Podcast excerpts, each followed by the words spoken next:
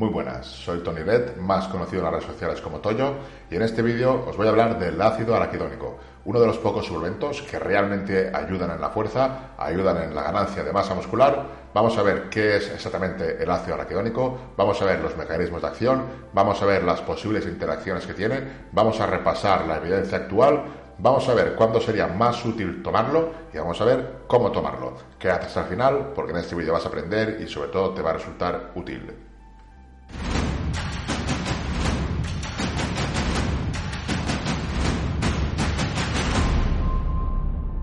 Buenas. Lo primero es el descargo de responsabilidad. No tome ningún suplemento mm, sin la supervisión médica o de un profesional. Y dicho esto, en este vídeo vamos a hablar del ácido araquidónico. El ácido araquidónico se usa en la suplementación deportiva para mejorar la fuerza y para mejorar la hipertrofia. Y bien usado, en las condiciones ideales, en el momento ideal, es un buen suplemento puedo asegurar que funciona. Vamos a ver todo sobre el ácido araquidónico. Vamos a ver los mecanismos de acción, las posibles interacciones, la evidencia actual, vamos a ver cuándo es más útil usarlo y vamos a ver protocolo de uso. Este vídeo espero que os guste y sobre todo que os sea útil. Vamos allá. Ácido araquidónico.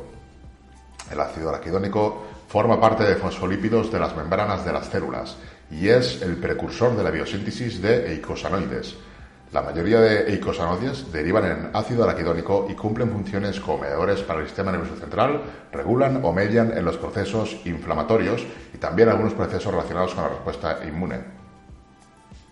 El ácido araquidónico puede sintetizarse a partir del ácido linoleico, que es uno de los ácidos grasos esenciales requeridos por la mayoría de los mamíferos. Es decir, que si no tienes suficiente ácido araquidónico, el cuerpo fisiológicamente lo sintetiza a partir de ácido linoleico. Si tienes suficiente, por mucho ácido linoleico que tomes, no vas a hacer más ácido araquidónico. Las dosis mm, en plasma sanguíneo pues suelen ser 250 miligramos y una dosis normal que debería estar en plasma. Los vegetales obviamente no contienen ácido araquidónico. Se obtiene principalmente de la dieta, pero en alimentos de proteína animal, o sea, de animales. Esta sería su estructura química y vamos a ver más cosas sobre él. Vamos a ver, por ejemplo, las fuentes en la dieta. Como hemos dicho, el ácido araquidónico se encuentra de forma natural en la dieta y se obtiene principalmente de los eh, productos de origen animal. Vamos a ver de qué productos, qué animales, qué alimentos nos darían el ácido araquidónico desde la dieta. La carne marga de res, tendría 460 miligramos de ácido araquidónico por kilo, lo que supondría un 1,1 total de ácidos grasos totales, un 1,1% de los ácidos grasos totales. O sea que tendríamos, para la dosis que se suele suplementar, tendríamos que consumir 3 kilos de carne al día para obtener 1500 miligramos que es la dosis que se suele emplear en la suplementación con ácido araquidónico. Se suele emplear entre 1.500 y 2.000 miligramos. O sea que sacarlo de la dieta es complicado. Podemos añadir ácido linoleico, pero si tenemos suficiente ácido araquidónico, eh, añadir ácido linoleico no va a hacer que tengamos más ácido araquidónico. Sin embargo, la, ingesta de ácido araquidónico, ya sea mediante suplementación o mediante productos animales, mediante alimentos, sí que va, va a subir el ácido araquidónico en plasma. Ahí no hay límite.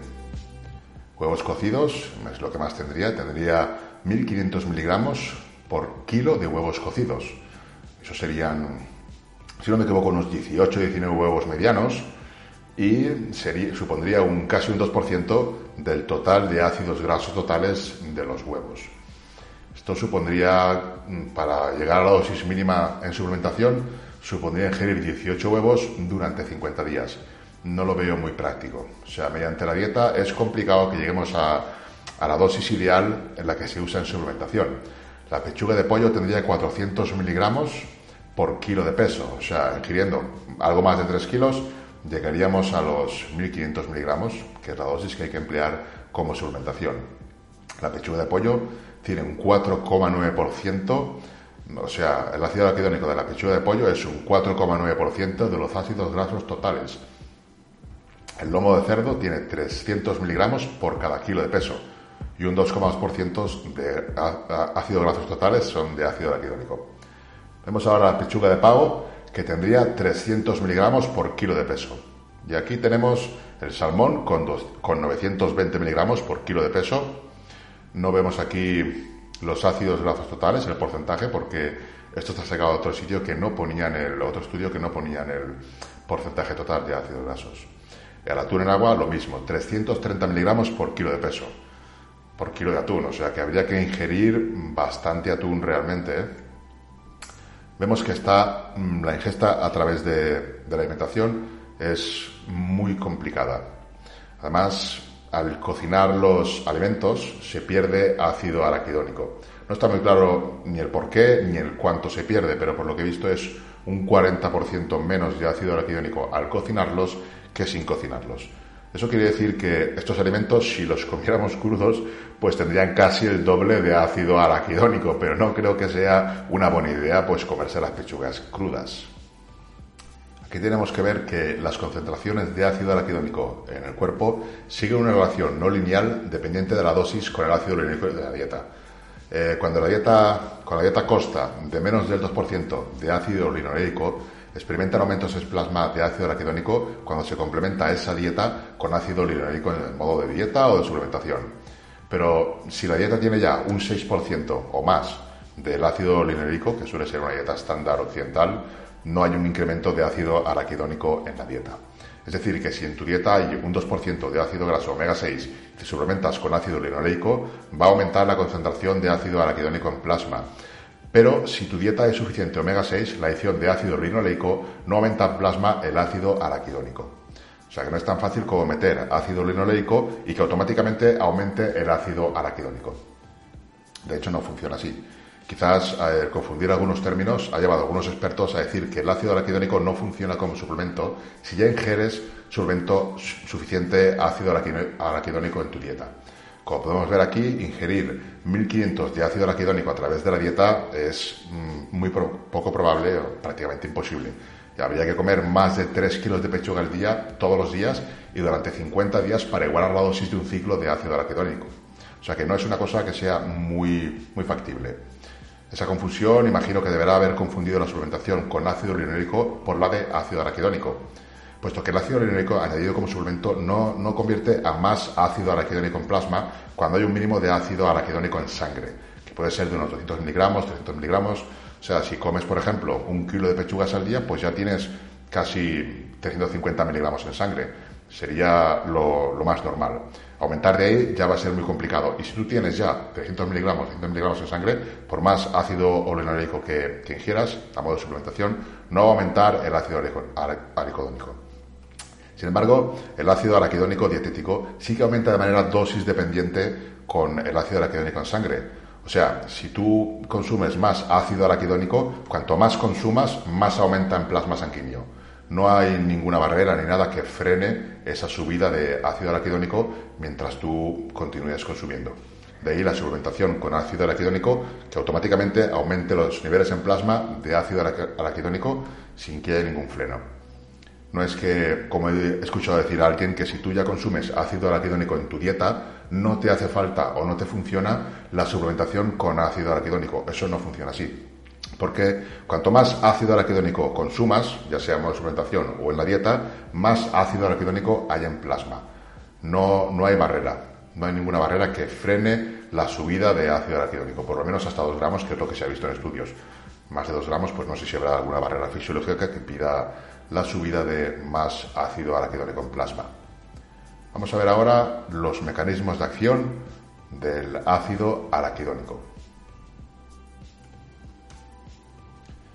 El ácido araquidónico actúa a través de los eicosanoides conocidos como PGF2A, 2-alfa, y PGE2.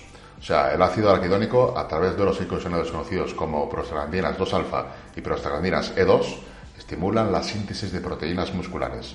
La prostaglandina 2-alfa y prostaglandina E2 se producen a partir del ácido araquidónico, pero normalmente no formarán sus respectivos eicosanoides para construir nuevo tejido contractil hasta que la célula sea estimulada por un factor estresante que luego induzca su producción de más tejido contractil. O sea que por mucho ácido araquidónico que tomes, si no hay una tensión mecánica, si no hay un estímulo en las fibras, no, no, va, a haber, hipertrofia. Un factor estresante es, por ejemplo, el reflejo de un estiramiento en una célula muscular, o sea, la tensión mecánica que produce con el entrenamiento, el entrenamiento con cargas muy cerca del fallo o al fallo. Se cree que el ácido araquidónico es importante para el metabolismo del músculo esquelético y los eicosanoides del ácido araquidónico interactúan con la síntesis de proteínas musculares a través de sus receptores. O sea que el ácido araquidónico cumple una función bastante importante en lo que sería la síntesis de proteína muscular.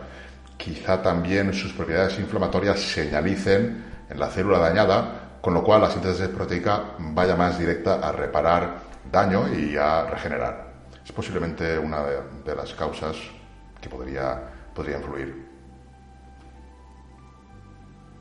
Hemos visto los mecanismos de acción y ahora vamos a ver las posibles interacciones. Vamos a ver las posibles interacciones mm, que no sean con el tejido, con el tejido magro, que es lo que nos interesa a nosotros. Con la testosterona y el cortisol con la testosterona libre y total no se ven afectadas tras 50 días de suplementación con ácido araquidónico. Y el cortisol tampoco hay cambio respecto al grupo placebo. O sea, en los dos estudios que se han visto con ácido araquidónico no hay cambios ni en la testosterona ni en los niveles de cortisol. Artritis. Se ha visto que limitar la ingesta de ácido araquidónico parece ayudar en la artritis reumatoide y aumenta la eficacia de la suplementación de omega 3. O sea, si tienes artritis reumatoide y la estás tratando, entre otras cosas, con omega 3, reducir el ácido araquidónico de la dieta va a hacer que la suplementación con omega 3 funcione mejor. De, esta parte, de esta parte de los estudios, estos ya son estudios de salud, no tiene nada que ver con los dos de rendimiento, que veremos un poco después. De esta parte de los estudios, imagino que saldrá aquello de no consumir omega 3 mientras estamos consumiendo ácido araquidónico porque inhibe la acción del ácido araquidónico. No es, no es eso lo que dicen los estudios, por lo menos hasta donde yo sé, lo que dicen es que reducir el ácido araquidónico aumenta lo que sería la eficacia de la suplementación con omega 3, no que la omega 3 reduzca el ácido araquidónico, que es lo que la gente ha entendido. Asma. Los eicosanoides del ácido araquidónico parecen ser proasmáticos, o sea, si alguien tiene problemas de asma, no es un suplemento que debería tomar, por si acaso. Ya digo que parecen ser, tampoco es que esté claro, pero en ningún caso hay que arriesgar. Sueño. La empresa Molecular Nutrición, que era la, que, la empresa que tenía la patente, recomendaba no tomar el ácido araquidónico horas antes de dormir. Yo realmente no he visto evidencia en este aspecto, pero bueno, tampoco pasa nada si lo tomamos pues muchas horas antes de dormir. En la comida, por ejemplo, el ácido araquidónico actúa por acumulación, algo similar a la creatina, entonces, la hora de toma da un poco igual. Lo importante es tomarlo para que vaya acumulando. Enfermedades inflamatorias. La suplementación con ácido araquidónico puede que esté contraindicada en estos casos. En casos de enfermedades inflamatorias autoinmunes, no sería recomendable usar ácido araquidónico. Yo al menos lo tomaría ácido araquidónico si tuviera alguna enfermedad o proceso inflamatorio crónico, sobre todo inflamaciones a nivel intestinal, algún problema intestinal inflamatorio ácido araquidónico descartado. Si tienes algún proceso, alguna lesión, tampoco sería bueno tomar ácido araquidónico porque interactúa con los procesos inflamatorios mediante los eicosanoides. El cabello. Esto es preocupante para mucha gente, pues parece ser que el ácido araquidónico no tiene efectos negativos sobre el cabello. El metabolismo óseo. La prostaglandina F2-alfa puede influir positivamente en el crecimiento óseo, actuando como mitógeno sobre los osteoclastos. Bueno, tampoco es una cosa muy relevante, pero al menos no actúa de forma negativa. Salud cardiovascular. La suplementación con ácido araquidónico en edad avanzada parece ser cardioprotectora al promover el flujo sanguíneo. Con esto sí que hay estudios en, gente, gente mayor a dosis de 250 miligramos con ácidos grasos omega 3 y no recuerdo exactamente cuál era el otro suplemento que les daban que mejoraba la salud cardiovascular.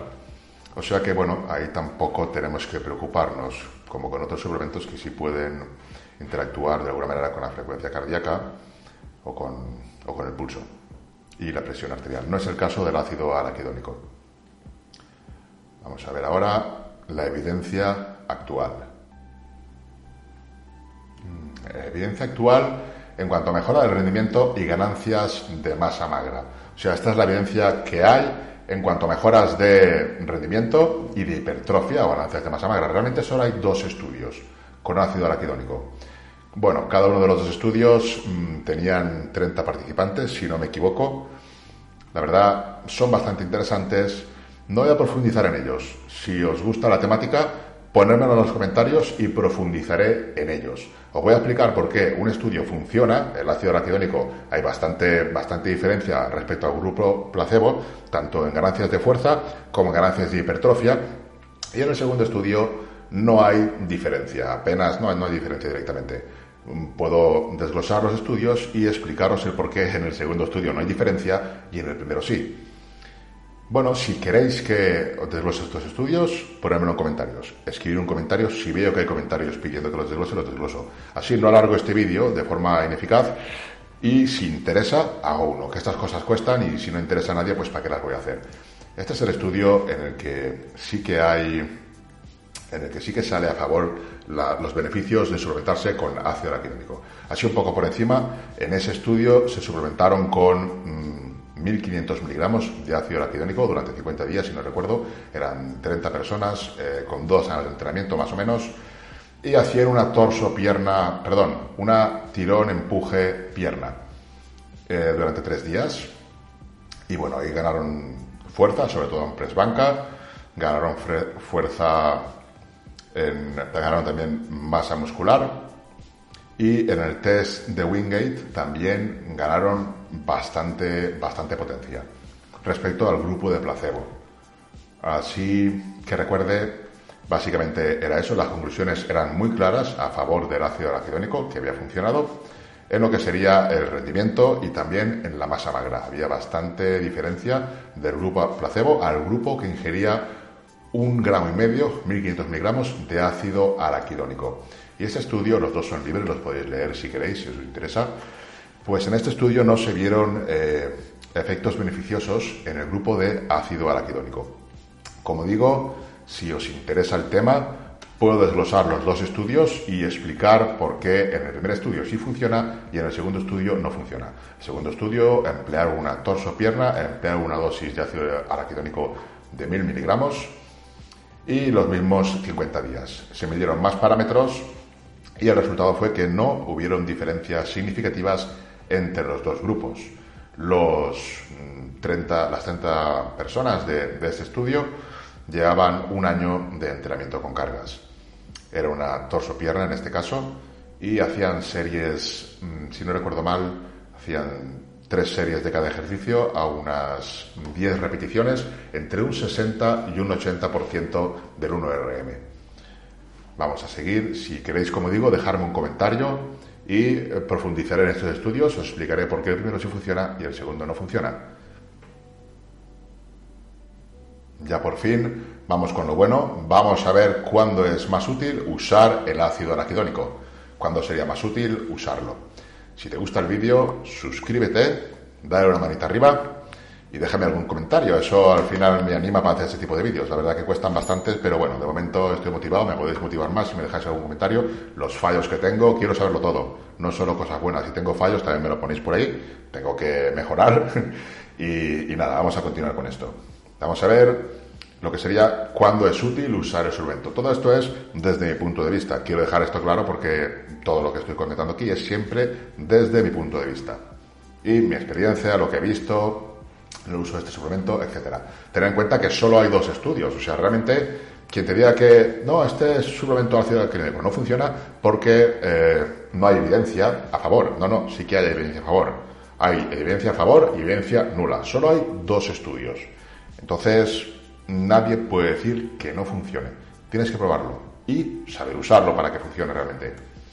Vamos a ver, ¿cuándo sería útil? Pues sería útil con mínimo dos años de entrenamiento mínimo dos años de entrenamiento, una persona que sepa entrenar y que entrene fuerte, que entrene duro. El ácido araquidónico señaliza y ayuda a la síntesis de proteína muscular, pero tiene que haber un buen estímulo para que se dé. El ácido araquidónico es proinflamatorio y esa inflamación seguramente sea la que señaliza mejor la síntesis de proteína muscular. Aparte de ser proinflamatorio, eh, se inflama, pero también desinflama. Cumple las dos funciones el ácido araquidónico. No solamente inflama, también ayuda a esa misma inflamación desinflamarla. Mínimo dos años de entrenamiento y estar seguro de que entrenas bien, que tienes una dieta correcta, para que realmente eh, la, la, suplementación con ácido araquidónico te ayude, te dé esa pequeña ayuda que necesitas para seguir mejorando. Se está progresando sin tomar nada. Exacto. Si tú estás entrenando y no estás progresando absolutamente nada, es que estás entrenando mal. Es que algo estás haciendo mal. El ácido araquidónico no te va a solucionar el problema. No va a hacer que automáticamente por tomarlo mejores. Para tomarlo y que te funcione, que mejores, que te ayude, tienes que estar progresando sin tomar nada. Sin tomar ningún suplemento, sin tomar nada. Ir progresando. Aunque sea poco, pero que tú progresas. Tú progresas, es que estás haciendo las cosas medianamente bien y la adición del ácido araquidónico va a ayudarte.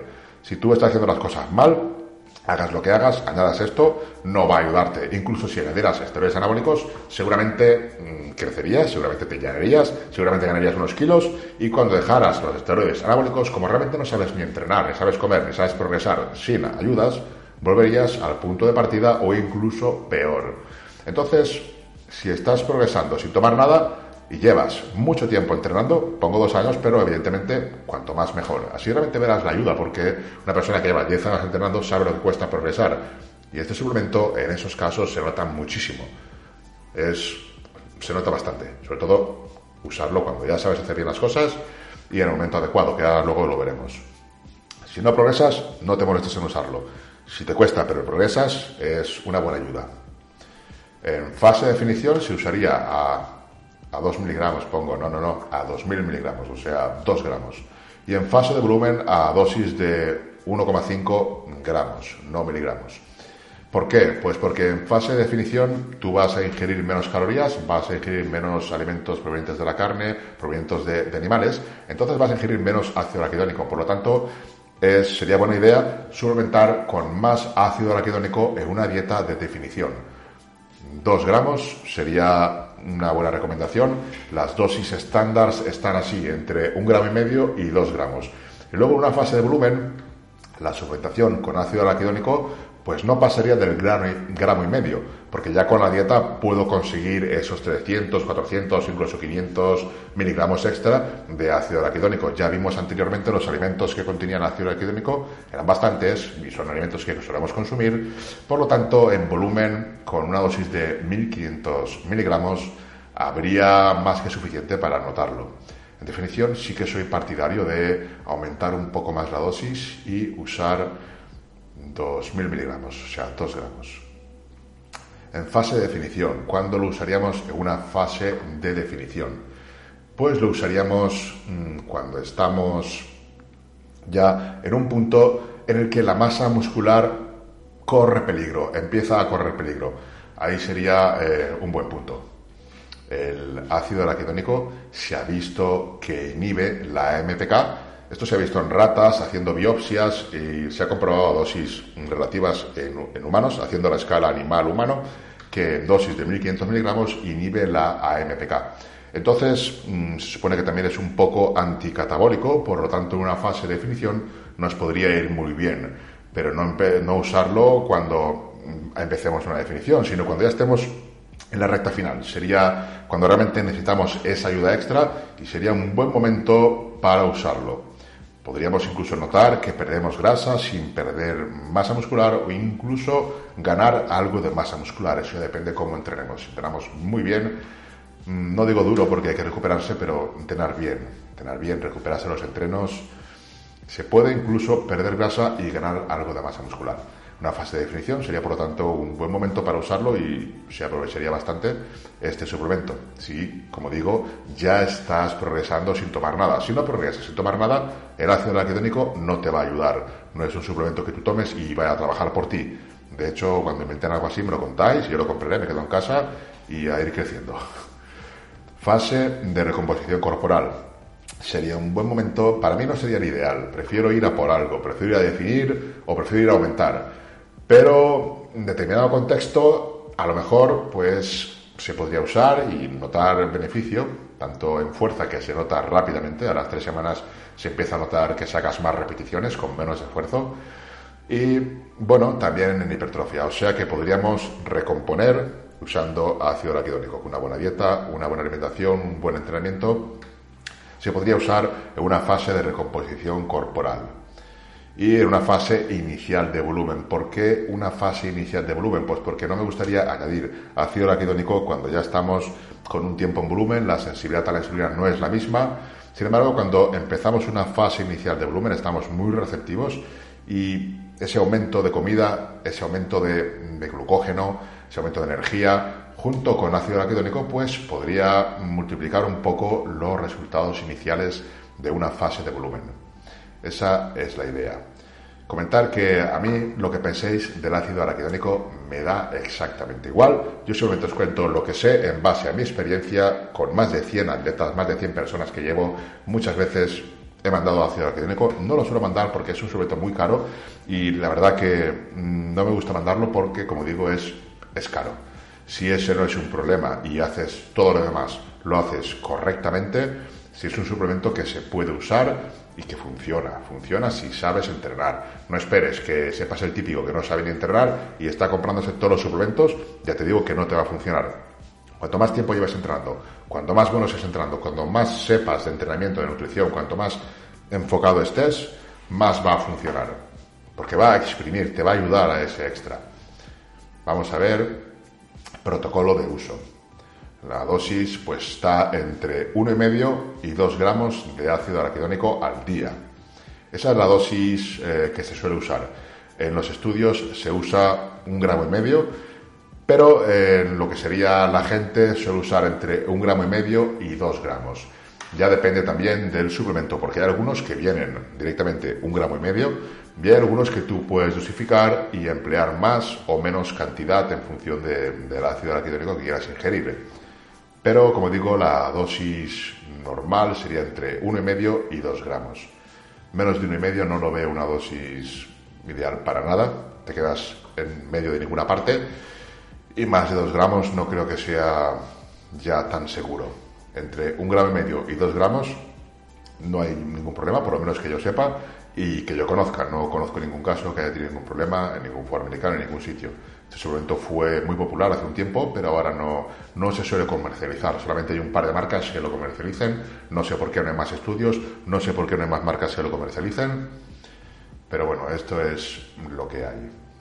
Otra manera de usarlo sería por peso. Por ejemplo, si pesas más de 85 kilos, usar 2 gramos. Y si pesas menos de 85 kilos, usar un gramo y medio. Se supone que en esos pesos, pues esas cantidades estarían bien, sería una buena dosis de ácido araquidónico. El tiempo de uso es entre 45 y 50 días. El ácido araquidónico es en parte proinflamatorio, entonces no conviene usarlo más días. Se ha reportado sobre todo dolor articular, dolor de codos en, el uso de ácido araquidónico. Esto mm, puede que sea también por el aumento en cargas, porque se nota ese extra en fuerza entonces también por ahí pueden venir los tiros, pero se suele reportar con mucha frecuencia un ligero dolor articular. Entonces, no aumentar más de 45 o 50 días. Si tienes alguna lesión, no tomarlo. Si tienes algún proceso inflamatorio intestinal o de cualquier, de cualquier índole, no tomarlo. Y tras terminar un ciclo de 45 o 50 días, descansar al menos tres meses antes de volver a repetir otro ciclo. Obviamente no hay ninguna indicación sobre esto porque en los estudios se hace una sola intervención y luego ya no se repite. Pero eh, la gente, mm, yo incluido, yo he probado mucho este suplemento, me ha ido bien muchas veces y siempre hay que descansar bastantes meses porque, mm, por lo menos en una época en que lo usábamos bastante, nos dábamos cuenta que si no descansabas el tiempo suficiente no hacía el mismo efecto. Los procesos fisiológicos por lo que no funciona, no lo sé no lo sé, no tengo constancia de por qué no funciona, pero lo cierto es que no funciona igual. No sientes igual el progreso, no sientes igual las sensaciones, no son las mismas. Aquí pongo eh, descansar al menos tres meses, pero esto lo multiplicaría por más. ¿eh? Yo descansaría seis meses, de seis meses en arriba. De seis meses en arriba. Y lo usaría solamente en los puntos concretos que hemos visto anteriormente. O sea, al principio de, una fase de volumen en las que estás muy seco y quieres un punch extra, o al final de una definición. Me reservaría el comodín o la carta del ácido araquidónico para esos momentos. Marcas y suplementos que contengan ácido araquidónico. Eh, actualmente, mm, si no me equivoco, está el X-Force, que fue la marca, de Molecular Nutrition, fue la marca que tenía la patente cuando salió este suplemento y luego ya empezaron otras marcas a comercializarlo. A mí la marca que más confianza me ha dado, la que mejor me ha funcionado siempre, es el Animal Test. El Animal Test contiene un gramo y medio de ácido araquidónico haces una sola toma, bien en la comida antes de entrenar o bien 45 minutos antes del entreno. Realmente la toma debería dar igual porque actúa por acumulación, pero se recomienda que la hagas así, o en la comida antes de entrenar o 45 minutos, una hora antes del entreno. Hay otras marcas, imagino, pero las que yo conozca ahora mismo serían X-Force y Animal Test. Las dos son muy caras. Con X-Force eh, he tomado no me ha ido demasiado bien. Me ha ido siempre mejor con Animal Test. Yo siempre recomiendo a mis clientes Animal Test y siempre se reportan buenas sensaciones. Como digo, en un estudio de una intervención de estas, estamos hablando de que hacen el estudio la intervención con 30 personas, de las cuales 15 usan suplementación con ácido araquidónico y 15-16 usan placebo. Cualquier preparador que tenga bastante gente puede mandar 15, 15 a 15 personas en una misma semana, puede mandar ácido araquidónico y comprobar si funciona, no funciona. O sea que te puedo asegurar que muchísimas, muchísimas más de 15 personas han probado el ácido araquidónico. Como digo, no te quiero convencer de nada, cada uno que haga lo que quiera, pero de los pocos suplementos que realmente se notan, que realmente funcionan, es este. Además, las ganancias que, que se obtienen no las pierdes, se mantienen, tanto las de fuerza como las de hipertrofia. Comprobadísimo. Pues recordar que si queréis que hable de esos dos estudios, que explique por qué pienso que el segundo no funcionó, no hubieron diferencias y el primero sí, si las hubieron además bastante claras, ponedme en los comentarios, poned un comentario que queréis que hable, que desglose los estudios y lo haré. Y si tenéis cualquier duda, cualquier pregunta, ponedlo en comentarios. Si queréis que hable de algún otro suplemento, ponedlo en comentario. Si os ha gustado el vídeo, ponedlo en comentario. Si no os ha gustado el vídeo, poned un comentario. Y, nada, suscribiros al canal y hasta la próxima. Un saludo.